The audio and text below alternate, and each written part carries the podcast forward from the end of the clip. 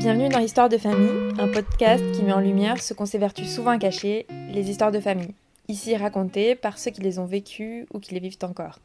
Dans ces histoires intimes, souvent incroyables, la petite histoire rencontre parfois la grande, la réalité dépasse les meilleures séries Netflix.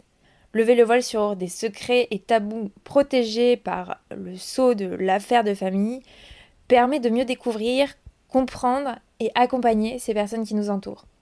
Voici une nouvelle histoire de famille, authentique et passionnante. Bonne écoute. Salut Romain. Bonjour. Merci de participer à ce nouvel épisode. Toi, tu as une histoire de famille, pour le coup, qui est pas banale et qui a même fait l'objet d'un article il y a quelques années. Juste avant qu'on aille un petit peu sur ce détail-là, moi je voulais juste revenir sur la façon dont j'avais entendu parler de ton histoire. On s'est connus pendant des cours de théâtre.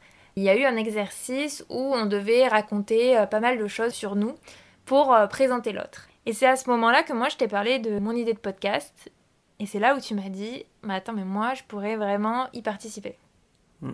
Oui, c'est à peu près ça. Est-ce que avant de raconter cette histoire, dans un premier temps, tu peux me parler un petit peu de ta famille? Oui, donc je suis né au Sri Lanka et j'ai été adopté par une famille de Français qui avait déjà adopté une fille un an et demi avant. On a grandi, on va dire, à Paris, et surtout Paris-Centre. Voilà, aujourd'hui, ma sœur a un enfant, et, euh, tous euh, très proches, même si on n'habite plus ensemble. Est-ce que tu te décrirais, ou vous vous décririez comme une famille qui est très famille? Oui, on est une famille très soudée, déjà par le rapport euh, adoptif qui fait qu'on a été voulu par le cœur, et on a toujours été très protégés et surtout beaucoup aimés. On a un lien très fort entre nous euh, encore aujourd'hui. On parle de la famille de quatre, donc les parents, ta sœur et toi. Oui. Et sur la famille parisienne, mais alors on va dire le second cercle, donc par exemple les oncles, tantes, grands-parents. Comment vous avez trouvé votre place et est-ce que c'est le cas d'ailleurs? Alors, il se trouve que j'ai un écart assez important entre ma sœur et moi et euh, mes cousins. Il y a environ une dizaine d'années, ce qui fait que pendant longtemps, dans la famille, on n'était que deux dire sous les spotlights. On a été extrêmement euh, choyés. Ça fait qu'on est encore aujourd'hui une famille élargie euh, très proche. Peut-être pour revenir sur euh, l'origine un petit peu de cette histoire, c'est l'adoption. Comment toi, tu as vécu le fait d'être adopté? Alors au début, en fait, comme tout enfant, on ne se pose pas vraiment la question, on se pose des questions immédiates, mais on ne réalise que plus tard qu'en fait, on se posait d'autres questions que plein d'enfants ne se posaient pas. Et cette différence qui se matérialise aussi par la couleur, elle fait que on a, on va dire, plusieurs combats à mener. À la fois le combat, on va dire, identitaire et puis le combat social dans la classe et dans, dans la vie en général.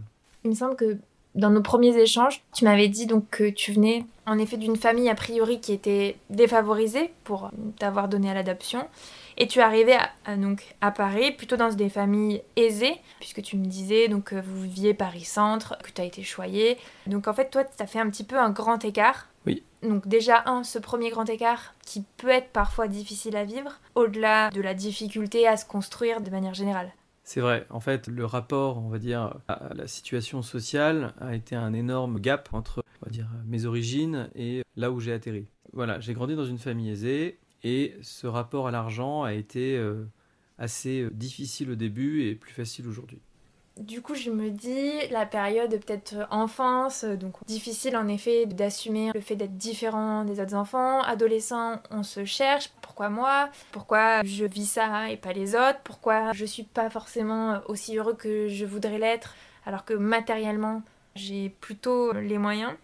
Est-ce que du coup, toutes ces questions, ça avait déjà éveillé en toi l'envie d'en savoir un peu plus sur ton histoire ou de creuser un petit peu ce côté-là Alors effectivement, euh, je voulais évidemment euh, retrouver mes origines. Le plus compliqué, c'est de prendre la décision de le faire. Pendant longtemps, en fait, on cherche les questions. On cherche pas vraiment des réponses, mais on cherche les bonnes questions. En fait, ces questions, c'est de savoir qu'est-ce qui me permettrait de grandir, de passer les obstacles ou les barrières psychologiques. Tu te poses ces questions-là ou tu as ces questions-là en tête ou un peu plus clair dans ton esprit, en tout cas à quel âge à peu près?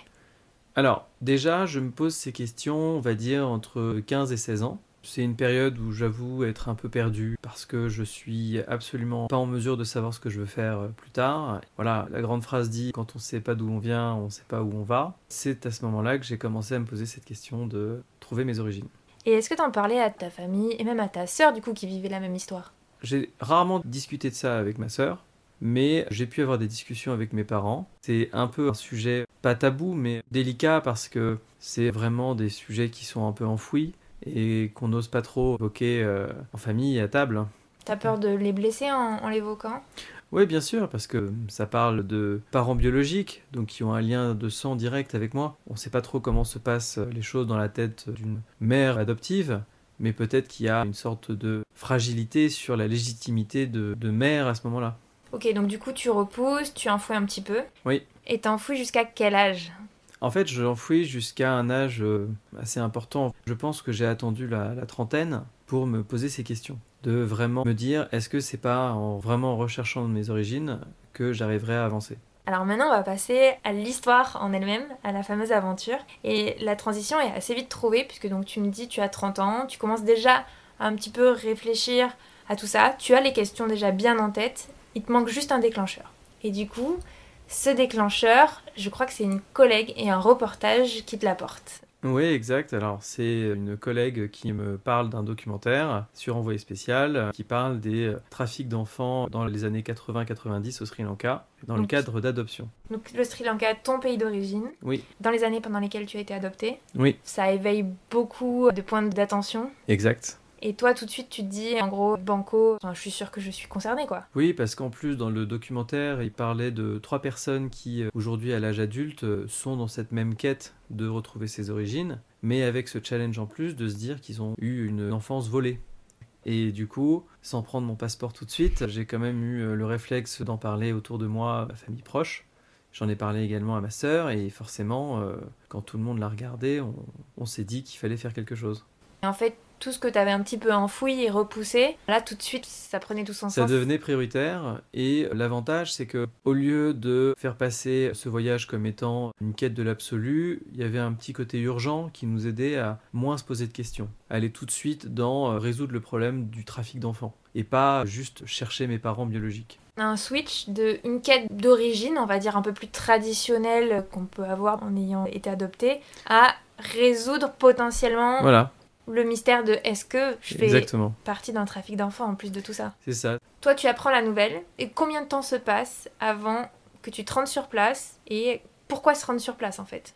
Déjà, entre le moment où on voit ce reportage et qu'on se décide à agir, il se passe à peu près deux mois. Mais pendant ces deux mois, très vite, la semaine suivante, en réalité, on avait déjà pris nos billets. Et c'est pendant cette période de deux mois qu'on commence à rassembler tous les papiers que nos parents avaient mis à disposition et tous nos amis qui étaient autour, qui avaient parlé de notre projet, nous encourageaient, nous poussaient à nous poser d'autres questions et nous accompagnaient dans cette quête.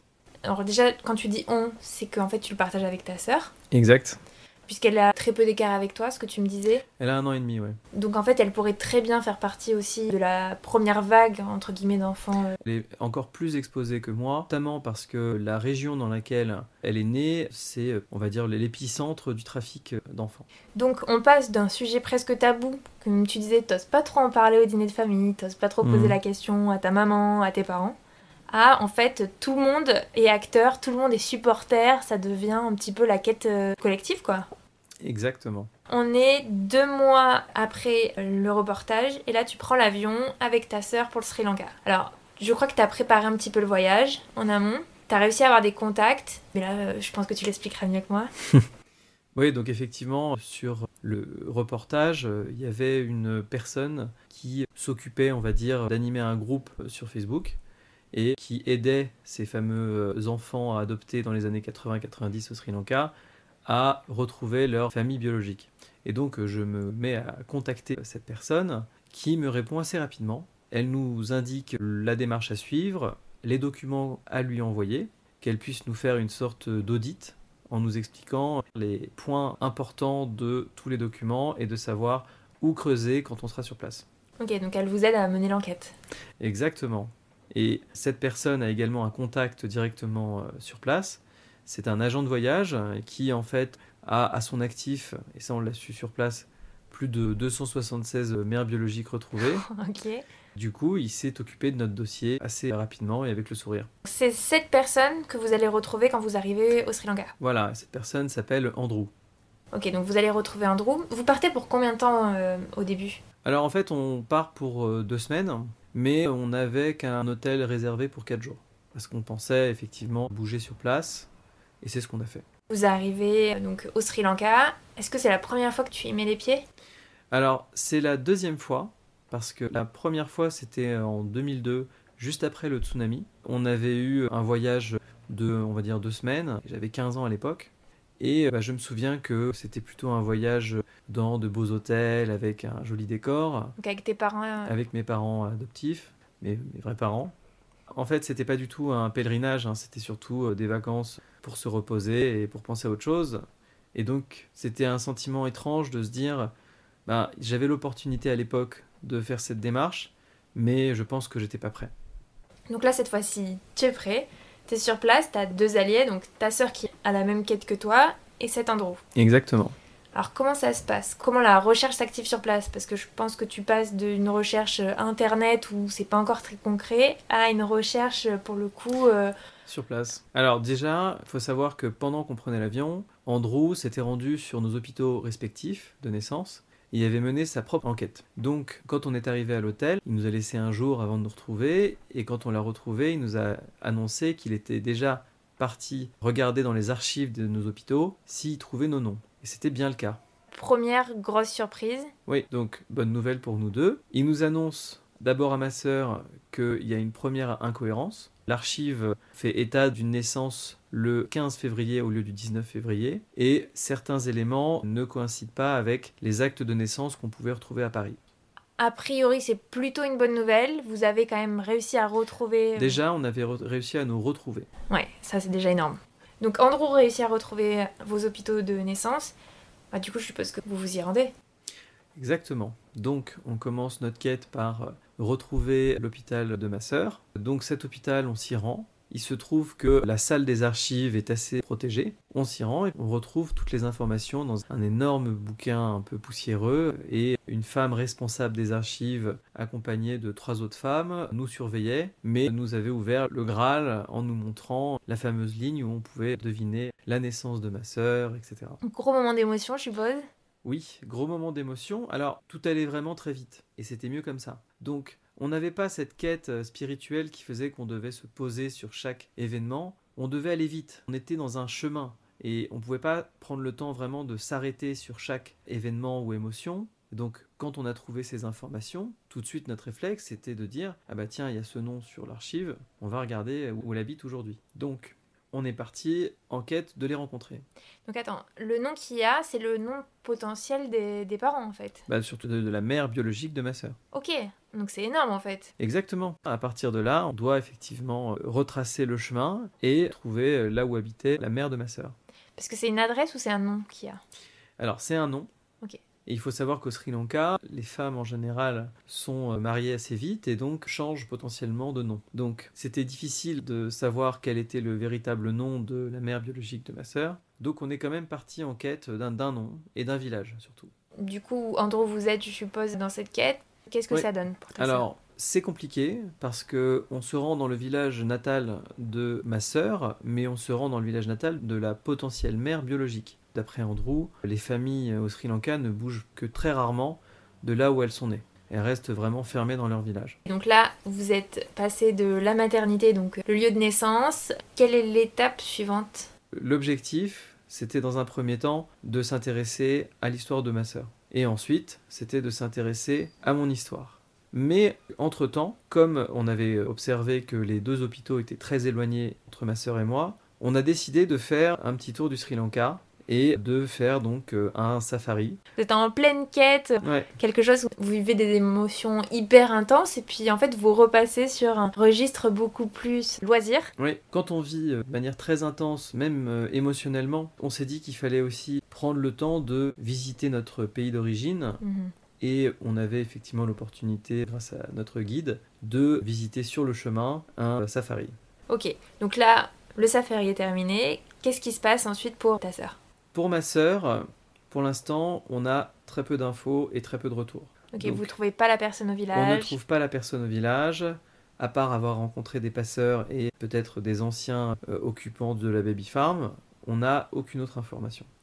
Du coup, là, vous êtes un petit peu dans une impasse pour ta sœur. Mhm. Déjà, pourquoi vous avez commencé par elle? En fait, je sais pas, ça s'est peut-être fait naturellement, ou peut-être que j'avais envie de lui donner la priorité à ma sœur parce que ça semblait euh, logique.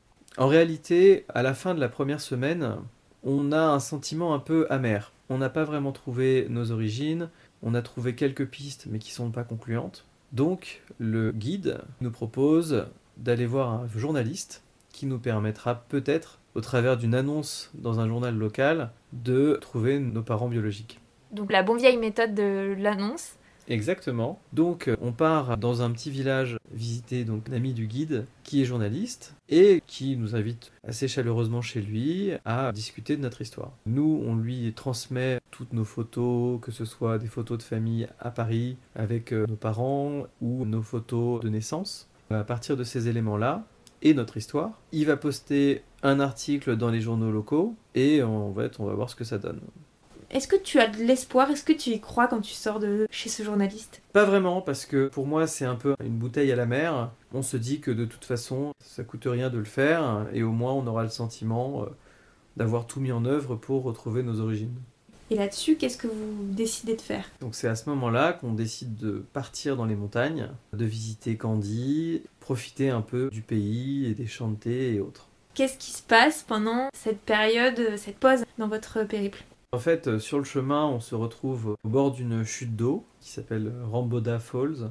Et à ce moment-là, le guide se lève, décroche son téléphone et se met en larmes. Donc on s'interroge et en réalité, il me regarde en me disant You, I found your mother. Waouh Il est très émotif. Avec ma sœur, on n'a pas le temps de comprendre ce qui se passe, on est un peu choqué, mais je n'ai pas réellement de réaction où je me mets à fondre en larmes aussi. C'est juste qu'on se demande un peu euh, qu'est-ce qui se passe, c'est quoi les prochaines étapes? Dans ta tête, trop de messages, trop d'émotions d'un seul coup. Qu'est-ce qui se passe en fait? À ce moment-là, je pense que je ressens une forme d'excitation. On est euh, proche du but et on a envie en fait de résoudre cette énigme, plus que de croire qu'on est proche de la quête spirituelle. À aucun moment, t'as peur que ça soit pas vrai, que ces personnes elles se jouent un peu de toi, ou que finalement ce soit pas une véritable information? Alors déjà, moi je suis assez cynique hein, quand je prends mon envol pour le Sri Lanka. J'imagine que de toute façon c'est quasiment peine perdue, qu'on a très peu d'éléments, plus de 30 ans se sont déroulés, donc les choses ont largement changé. Euh, On navigue à vue, et quand euh, ce moment, euh, le guide se met en larmes en me disant qu'il a trouvé ma mère, je me dis, tiens c'est intéressant, j'attends de voir, j'attends d'écouter son histoire, j'attends de comprendre s'il y a un réel lien entre mon histoire et la sienne. Là, c'est incroyable, on vient de toucher au but et vraiment à l'intérêt même de tout ce que t'as mis en œuvre jusqu'à présent. Du coup, je suppose que tu cours la voir. Oui, alors, c'est pas vraiment comme ça que ça se passe. Parce que, en réalité, il y a une forme d'appréhension ou de pudeur, mais il y a une sorte de stress qui grandit en, en nous. C'est de savoir euh, ce qui va se passer, comment va-t-elle réagir, est-ce qu'elle va me reconnaître, est-ce qu'une alchimie va avoir lieu, qu'est-ce que ça va changer chez moi? Donc, c'est pas comme si on courait vers un être aimé qu'on n'a pas vu depuis longtemps, c'est une personne qu'on n'a jamais connue, mais qui a un lien très fort, le lien du sang, et qu'est-ce que ça aurait pu provoquer en moi? N'oublions pas que c'est quand même quelqu'un, tu sais pas trop dans quelles conditions, mais qui a pris la décision de te remettre à l'adoption. Donc ça, c'est aussi peut-être quelque chose qui te met peut-être sur la défensive, ou du moins sur tes gardes, en te disant attention, je vais quand même peut-être ouvrir une boîte de Pandore. Oui, bien sûr, on peut toujours se questionner sur les motifs qui ont poussé une mère biologique à se débarrasser d'un enfant, si je le dis un peu, on va dire vulgairement, mais en réalité, on ne juge pas vraiment, juste on s'interroge. Donc tu y vas, mais prudemment. Alors, déjà, point important, c'est que la mère biologique accepte de me Ouais. rencontrer. Chose qui n'est pas évident. Donc, on décide de fixer le rendez-vous à deux jours. C'est grâce au journaliste, et donc à l'annonce dans le journal, que vous retrouvez cette personne. Exactement. Non seulement c'était le journaliste en qui je croyais moyennement, mais en plus avec une rapidité qui m'avait vraiment surpris. Donc il nous propose une rencontre à son domicile, là où on a déjà enregistré nos demandes pour poster une annonce. À ce moment-là, se pose tout un tas de questions auxquelles on n'avait pas pensé se poser jusqu'à présent. à savoir quelles sont les premières questions qu'on pose à une mère qu'on a perdue il y a environ 32 ans. Moi j'ai une question sur ce que peut ressentir ta sœur à ce moment-là. Parce qu'elle, elle n'a pas cette chance de retrouver un parent, que ce soit la maman, le papa. Qu'est-ce qu'elle ressent et comment elle vit la chose, à ton avis? Donc ma sœur a fait preuve d'une résilience et d'une générosité à l'égard de mon histoire qui fait qu'en réalité elle était vraiment excitée et contente pour moi et prête à m'accompagner dans ma quête, ce qui a été un réel soutien pour moi. Donc là on est le jour J. On est le jour J. Le guide nous amène dans le domaine du journaliste, sans malheureusement surprise le journaliste avait organisé une sorte de euh, télé-réalité avec euh, une quinzaine de personnes qui m'attendaient sur le perron de sa maison avec euh, des photos, des caméras. Grosse mise en scène. Voilà, il avait fait une mise en scène un peu de mauvais goût, mais peu importe. Donc, je vais au bout de cette haie d'honneur et une seule personne m'attendait dans cette maison vide, c'était ma mère biologique. À ce moment-là, en fait, tout va trop vite. Les émotions, les réflexions, tout se mélange. Mais ce qui nous touche en premier, c'est une sorte de forte émotion euh, qui nous pousse à fondre en larmes. Et donc je vois cette personne, qui est donc ma mère biologique, elle me tend la main, je lui prends sa main, et donc à ce moment-là, je, fonds en larmes. Donc ça doit être très fort comme moment. Ça dure combien de temps, à ton avis? Peut-être une minute, une minute ou deux. Et ma sœur, très touchée également, se met à pleurer. C'était une émotion très forte collective.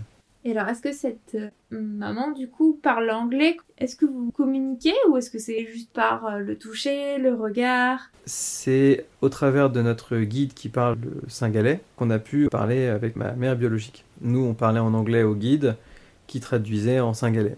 Quelle question tu lui poses? Alors, après mûre réflexion, la première question, c'était pas vraiment une question. Je lui demandais de me raconter son histoire. En réalité, c'était une histoire plutôt simple. C'était une femme qui était amoureuse d'un homme, mais dont les familles ne s'aimaient pas et étaient contre cette union.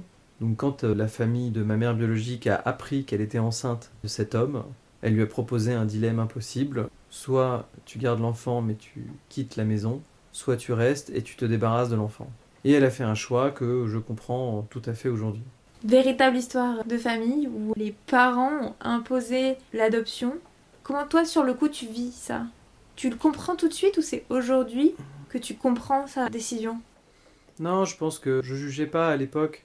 Alors peut-être que quand j'étais sur place au Sri Lanka, j'avais des idées comme quoi elle voulait se débarrasser de moi. Mais en réalité, quand on est sur place, peu importe qu'elle soit méchante ou égoïste, ce qu'on veut, nous, c'est connaître l'histoire, qui fait du coup partie de nous.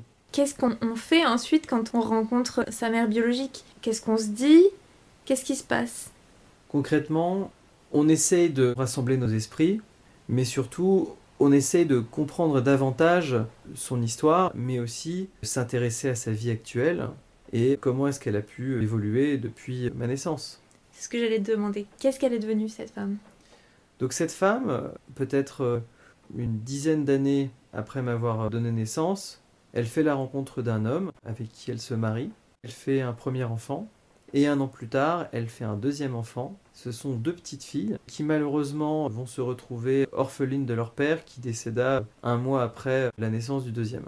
Destin tragique, mais famille très soudée. En fait, elle est accueillie par sa sœur et depuis toujours, elle a vécu chez sa sœur. Donc sa famille qui s'était plutôt retournée contre elle dix ans auparavant se transforme un peu en soutien indéfectible quand elle perd son époux parce que en fait il y avait l'union du mariage ou parce que l'union convenait à la famille cette fois-ci. Oui, mais après effectivement c'est plus de l'ordre du ressenti de la mère que je ne connais pas, mais on peut très vite imaginer que comme elle avait fait le choix difficile de se débarrasser de moi, ça lui avait donné en crédibilité dans sa propre famille, en se disant qu'elle avait choisi sa famille plutôt que moi. D'accord, donc c'est ce premier geste qui, tu penses, a permis à la famille de se dire en fait, elle a choisi son camp, c'est le nôtre, bon maintenant il faut lui rendre un petit peu l'appareil. La réalité est différente parce que de ce que je comprends de mon guide, après l'avoir vu échanger avec ma mère et sa famille, c'est que la vie n'a pas été aussi rose que ça. Très vite, une mère en fait célibataire, non mariée, avec deux enfants sur le bras, c'est compliqué même au sein de sa propre famille. Il y a une forme de honte, il y a une forme de poids comme si euh, on était en dette perpétuelle et qu'il fallait nous nourrir Donc elle a très mal vécu, j'ai cru comprendre qu'elle avait été maltraitée, donc de me voir, ça lui a donné une sorte de souffle, de se dire qu'il y avait un espoir comme euh, quoi un de ses enfants avait pu complètement s'émanciper. Une fois que vous avez ces premiers échanges, que toi tu as un petit peu l'histoire à l'origine du coup de ton abandon, qu'est-ce qui se passe? Jusqu'où se poursuit cette rencontre organisée? Au moment de la discussion, je lui demande ce en quoi elle est douée et elle me dit tout de suite la cuisine et je sais plus son activité professionnelle. En clair, elle me met en évidence la cuisine. Donc je lui dis j'espère qu'un jour je pourrai goûter à ta cuisine. D'un seul coup, euh, tout le monde se met à discuter et puis s'improvise un déjeuner vers 15 ou 16 heures où toutes les femmes de la maison, y compris ma mère, se mettent à cuisiner dans la cuisine du journaliste. En même pas une demi-heure, on se retrouve avec ma sœur à table, que nous deux à table, et on va dire une dizaine d'assiettes devant nous avec des plats différents. Ma mère biologique avait cuisiné pour nous, sauf que, ben, on n'avait pas de couteau fourchette. Il fallait manger avec les mains. Et c'est pas si simple de manger avec ses mains.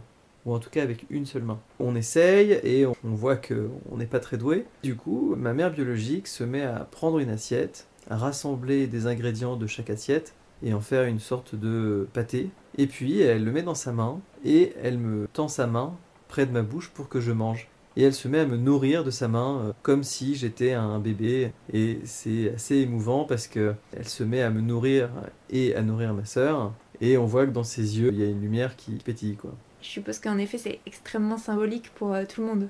Très symbolique, euh, très émouvant et puis au-delà de ça la cuisine était vraiment bonne.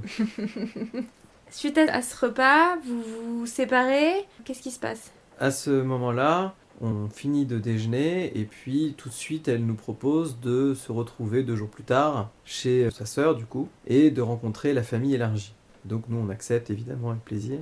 Donc là tu réalises un petit peu? Je réalise, évidemment j'appelle mes parents pour leur raconter.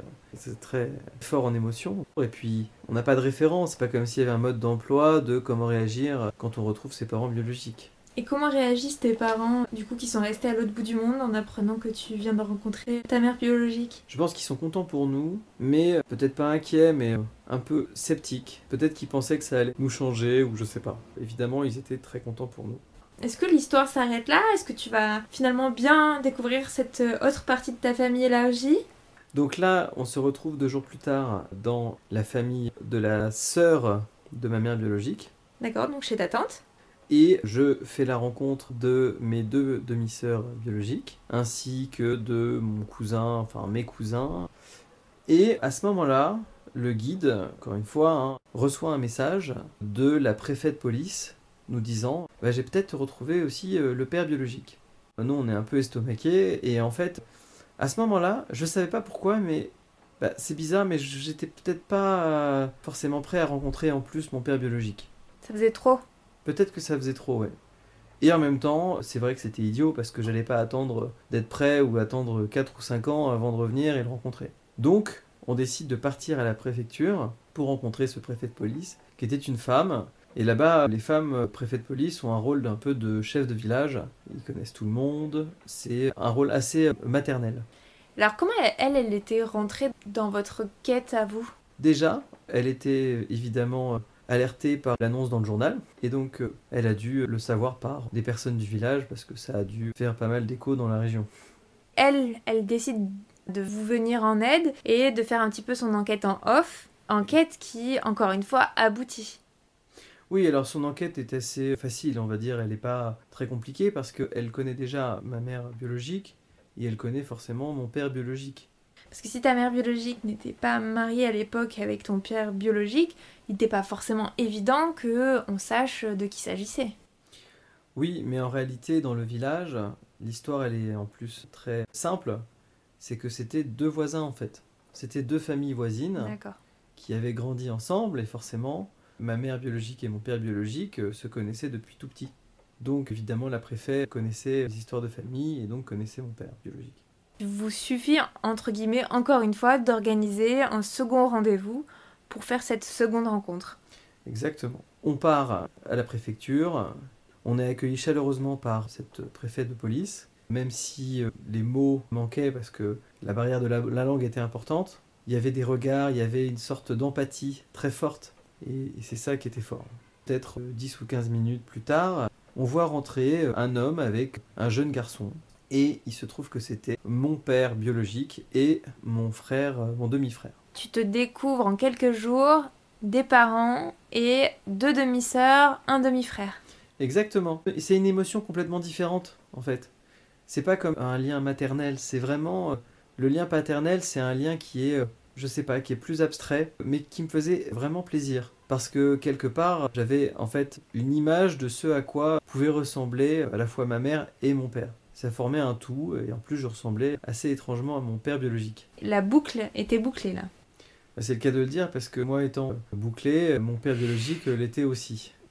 Donc, qu'est-ce qui se passe là quand tu le rencontres à ce moment-là? Est-ce que c'est aussi intense? Est-ce que c'est... Bah, c'est plus diffus parce que forcément, euh, on sent dans, dans son regard euh, une sorte de fascination, d'émerveillement, mais comme moi. Hein. Il y a vraiment euh, quelque chose qui s'est passé, mais, mais clairement pas au travers des mots en fait. On est à quelques jours de votre départ. Ah, on est la veille du départ. Donc en fait, vraiment, on était sur... le dernier jour quasiment un peu comme dans les films en fait. Tout se passe à quelques minutes du dénouement final, de euh, la remontée dans l'avion, bah, de la fin du chronomètre quoi. Ouais, c'est ça. Alors, quand on est dans cette forme de quête, en réalité, on prend ce qu'on nous donne et on est quand même content du voyage qu'on a parcouru. Peu importe si on trouvait ou pas nos parents biologiques. C'était un voyage formidable. J'ai pu me rapprocher du coup de ma sœur et visiter notre pays d'origine. Donc en réalité, on était très humble et on ne savait pas réellement où on allait euh, arriver. Mais le fait d'avoir cette quête avec cet état d'esprit, en fait, ça nous a amené énormément de réponses et en plus, ça a joué en notre faveur. En tout cas pour moi. Est-ce que tu penses vraiment que tu n'aurais pas été du tout déçu de rentrer en France sans avoir rien trouvé? Bah, en fait, on pourra jamais vraiment le savoir. La seule chose que je sais, c'est que en partant, j'étais très cynique, donc je savais que j'allais trouver personne, à part euh, passer du temps avec ma sœur euh, et euh, profiter du paysage. Je me suis dit bon, au pire, ça fera un joli voyage. Tu t'étais beaucoup protégé en fait. Alors oui, je m'étais déjà effectivement beaucoup protégé. En fait, je pense que le plus gros choc, c'était pas moi qui l'ai vécu, c'était ma mère biologique. Parce que moi, j'ai quand même eu le temps de réfléchir à tout ça. Ma mère biologique, elle a dû se dire, une fois qu'elle m'avait rendu à l'adoption, euh, c'est terminé. Elle avait mis une croix sur moi. Le fait qu'en deux jours, on lui annonce que j'existe, que j'ai grandi en Europe et que je suis ici pour la rencontrer, le choc qu'elle a dû vivre a été très important. Donc euh, moi, effectivement, c'était quelque part plutôt facile. Et donc tu rentres en France, qu'est-ce qui change pour toi? Qu'est-ce qui a changé depuis ton voyage? En quoi ton voyage a changé ta vie? Avant de changer la mienne, il a aussi participé au changement d'autres personnes. Parce qu'après ce voyage, beaucoup de personnes se sont rapprochées de moi, au-delà de mon entourage, des personnes qui étaient dans ma situation, à savoir enfants adoptés de toute origine, avec les mêmes questions. Comment tu t'es décidé à partir? Comment tu t'y es pris? Qu'est-ce que ça t'a fait de rencontrer tes parents biologiques? Etc. Ça m'a permis d'aider deux ou trois personnes dans cette quête et j'en suis ravi. Et est-ce que la personne que tu étais avant de partir a beaucoup changé par rapport à la personne que tu es aujourd'hui? Est-ce que tu es plus apaisé Et les fameuses questions que tu avais réussi à cibler avant de partir, est-ce qu'elles ont trouvé leurs réponses Alors, en fait, c'est pas des réponses que l'on trouve, mais on arrive à faire la part des choses entre les questions relatives à l'adoption et les questions relatives tout simplement à des euh, histoires de famille ou une évolution normale d'un enfant qui se pose des questions. Ce que tu me dis, c'est que avant de partir, tu avais un petit peu l'impression que tous tes mots étaient liés à l'adoption, c'est ça? Oui, tout se mélangeait un peu et forcément, il y a des choses qu'on vit au travers de cette histoire d'adoption, mais il y a des choses qu'on vit aussi qui sont peut-être euh, dures, mais qui n'ont rien à voir avec l'adoption. Faire ce voyage m'a permis de vraiment distinguer les deux et d'avancer du coup en conséquence. Est-ce que depuis, du coup, tu te sens mieux, plus apaisé? Est-ce que ça t'a permis de franchir d'autres étapes que celles que tu aurais pu franchir, on va dire, normalement, en continuant une vie d'enfant adopté qui ne connaît pas ses origines? Oui, parce que déjà, je pense que je suis un peu plus proche de moi-même. On va dire que mon histoire et mon identité, je la ressens davantage. J'ai beaucoup plus conscience de mon identité qu'avant ce voyage. Et ça m'aide à mieux me connaître et donc à mieux vivre avec qui je suis. Et alors, quel lien tu as gardé? Qu'est-ce qui s'est passé ou qu'est-ce qui continue à se passer plutôt avec ta famille de sang? Pendant un moment, on a gardé contact avec les deux demi-sœurs que j'avais par Facebook et on échangeait, on va dire, une à deux fois par mois, puis ensuite tous les six mois et maintenant tous les ans, j'ai un petit message. Est-ce que c'est une relation qui te convient? Alors au début, peut-être qu'on peut, s'interroger sur le fait que quand on vient en tant qu'Européen avec euh, des moyens et autres, on peut toujours promettre et offrir une meilleure vie à nos familles d'origine, mais en réalité, il faut juste se rendre compte d'une chose, c'est qu'on est responsable de rien. On est responsable aucunement de à la fois ma mère biologique, mon père biologique et leurs enfants. C'est deux histoires différentes et il faut surtout pas me mettre dans un schéma où moi je leur dois quelque chose. Eux, ils ont fait leur choix. Exactement. Et toi, aujourd'hui, tu avances sur ton propre chemin. Exactement. De la même manière que moi, je ne suis pas responsable de là où j'ai atterri.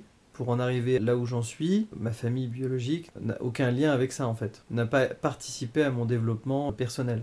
Est-ce que si tu pouvais le refaire, est-ce que si tu pouvais revenir en arrière, tu referais ce voyage? Alors oui, bien sûr. Et puis en fait, je réalise que si je devais le refaire, je pense qu'il n'aurait pas été aussi bien que ce que je l'ai vécu euh, de cette façon quand les doutes, les questionnements, les surprises sont sincères, on peut que les apprécier après ce voyage. C'est difficile de revivre les, choses différemment. Et aujourd'hui, de quoi tu as envie et à quel point tout ce que tu as pu vivre à travers cette histoire influence ce que toi tu veux pour ta propre histoire ou ta propre famille à fonder? C'est important parce que forcément, si nous on se connaît bien, nos enfants se connaîtront davantage. Ils auront euh, un socle sur lequel construire. Nous, c'est pas ce qu'on a eu à la base, mais on a appris à le construire de nous-mêmes. Et donc ça, ça va potentiellement aider les futures générations à se poser moins de questions. Si tu avais un mot de la fin, si tu avais quelque chose à ajouter à cette histoire, qui a une happy end, donc tu ne fais pas partie d'un trafic d'enfants, tu as pu retrouver ta mère et ton père biologique, répondre aux quelques questions que tu pouvais te poser qui t'avaient énormément taraudé pendant ton enfance et ton adolescence. Par quoi tu conclurais ce podcast et de manière plus générale, par quoi tu ouvrirais plutôt les années qui te restent à parcourir?